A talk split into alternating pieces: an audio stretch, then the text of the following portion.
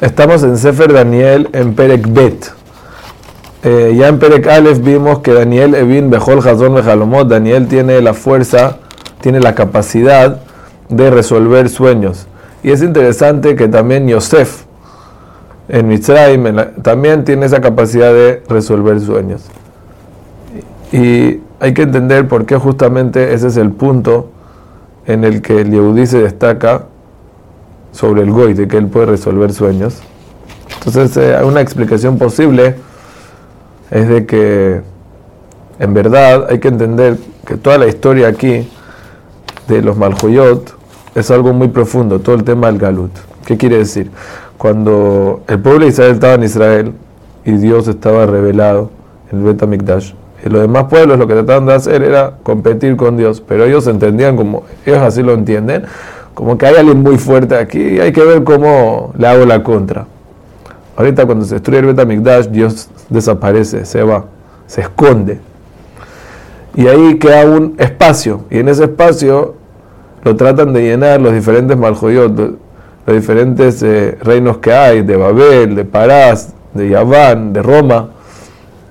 Ellos tratan de llenar el mundo con otra idea. En vez de que hay el, el fuerte es Hashem, el fuerte va a ser un imperio y ellos tratan de llevar el mundo hacia ese lugar. Pero en verdad, todo eso es mentira, porque en verdad Hashem está controlando todo, obviamente. Y cuando llegue el Mashiach nos vamos a dar cuenta como todo es mentira. Pero el Goy no se da cuenta. Nosotros por lo menos podemos sentir, tenemos la emuná de saber de que en verdad ellos no tienen fuerza verdadera. La fuerza se las da Hashem y se las puede quitar cada segundo. En cambio el Goy está metido en esa onda y él siente que ahora esta es la realidad. En realidad, todo el tema del galut es como un sueño, en otras palabras. En el sueño, cuando uno está soñando, uno no se da cuenta, uno piensa que es la realidad. Cuando se despierta, se da cuenta que era un sueño. Así dice en Teilim, que cuando Beshu Hashem Chivat Zion, cuando Hashem nos devuelve a Zion, ahí no quejó ahí no nos vamos a dar cuenta de que todo el galut era un sueño. Entonces, el Yehudi, que es alguien que está en el sueño, pero está fuera del sueño. Nosotros estamos en el galut, pero sabemos que es un sueño Quizás por eso él también tiene la capacidad de resolver los sueños a los reyes, los sueños que hablan de ese mismo tema, del futuro y de cómo sería eh, todo hasta eh, la voz, hasta que llegue el Mashiach. Ahorita, un detalle más sobre los sueños, es muy interesante. Aquí en eh, cuenta de que él soñó y se olvidó el sueño, y por eso le pidió a su jajamim que le digan también el sueño y también cómo se resuelve. Según algunos me farshim era mentira, lo estaba probando nada más. Pero eh, cuando Daniel viene, Daniel le dice, muy interesante, le dice,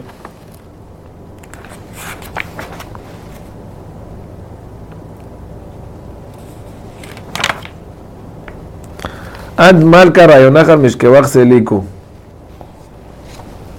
¿Eso qué quiere decir? De que cuando tú te fuiste a dormir estabas pensando qué va a pasar eh, con el reino después que tú no estés, y ahí por eso soñaste. De aquí la Gemara aprende en el Berajot, de que la persona sueña lo que piensa en el día.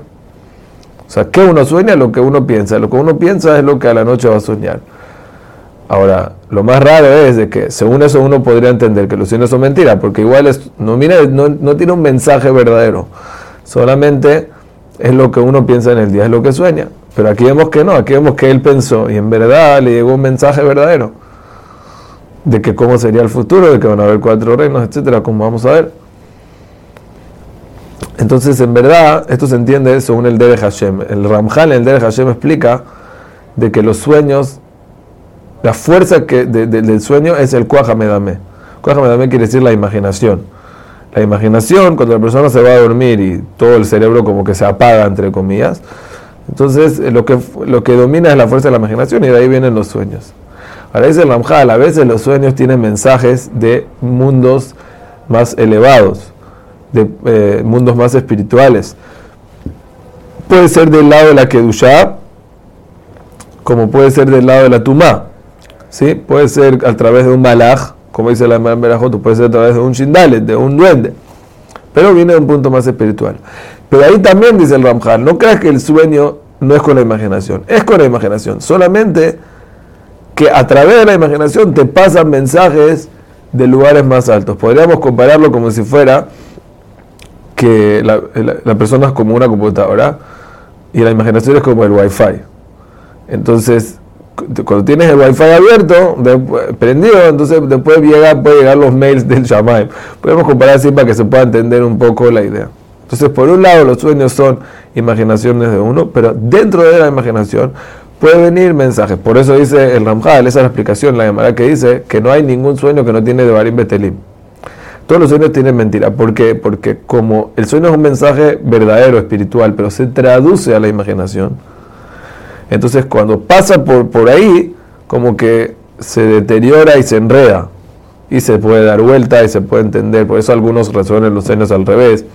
Porque en verdad el mensaje como que no está claro en el sueño porque es un coaj muy bajo. No es como la profecía que una persona lo recibe con claridad. Este es el tema de los sueños. Y es muy interesante que Daniel cuando Dios le, descubrió, le, dijo cuál era el sueño y la solución, entonces él alaba a Kosh y dice, él bendice a Hashem, que toda su jojma es de él, en Pasuk Haf, y en Pasuk Haf dice que Hashem cambia todos los tiempos, ese es el ayón que decimos en Tefilat Arbit, Meshanei Timo Mahalefet Azemanim, viene de aquí, Meshanei Danaya Bezibnaya, los eh, tiempos, y Hashem cambia los reyes, y eh, Hashem sabe lo que está en la oscuridad y él está con la luz. Quiere decir, Daniel entiende de que los sueños representan el galut. Por eso todos los mensajes del galut vienen a través de sueños, porque como explicamos al principio, el galut es un sueño. Y Dios que está en la luz, que Él está fuera del sueño, Él nos puede mandar a nosotros que estamos dentro del sueño. Pero estamos conectados con Él y nos tratamos de separar de los goyim, como dijimos ayer. De esa manera, claridad para entender cómo va el desarrollo del galut.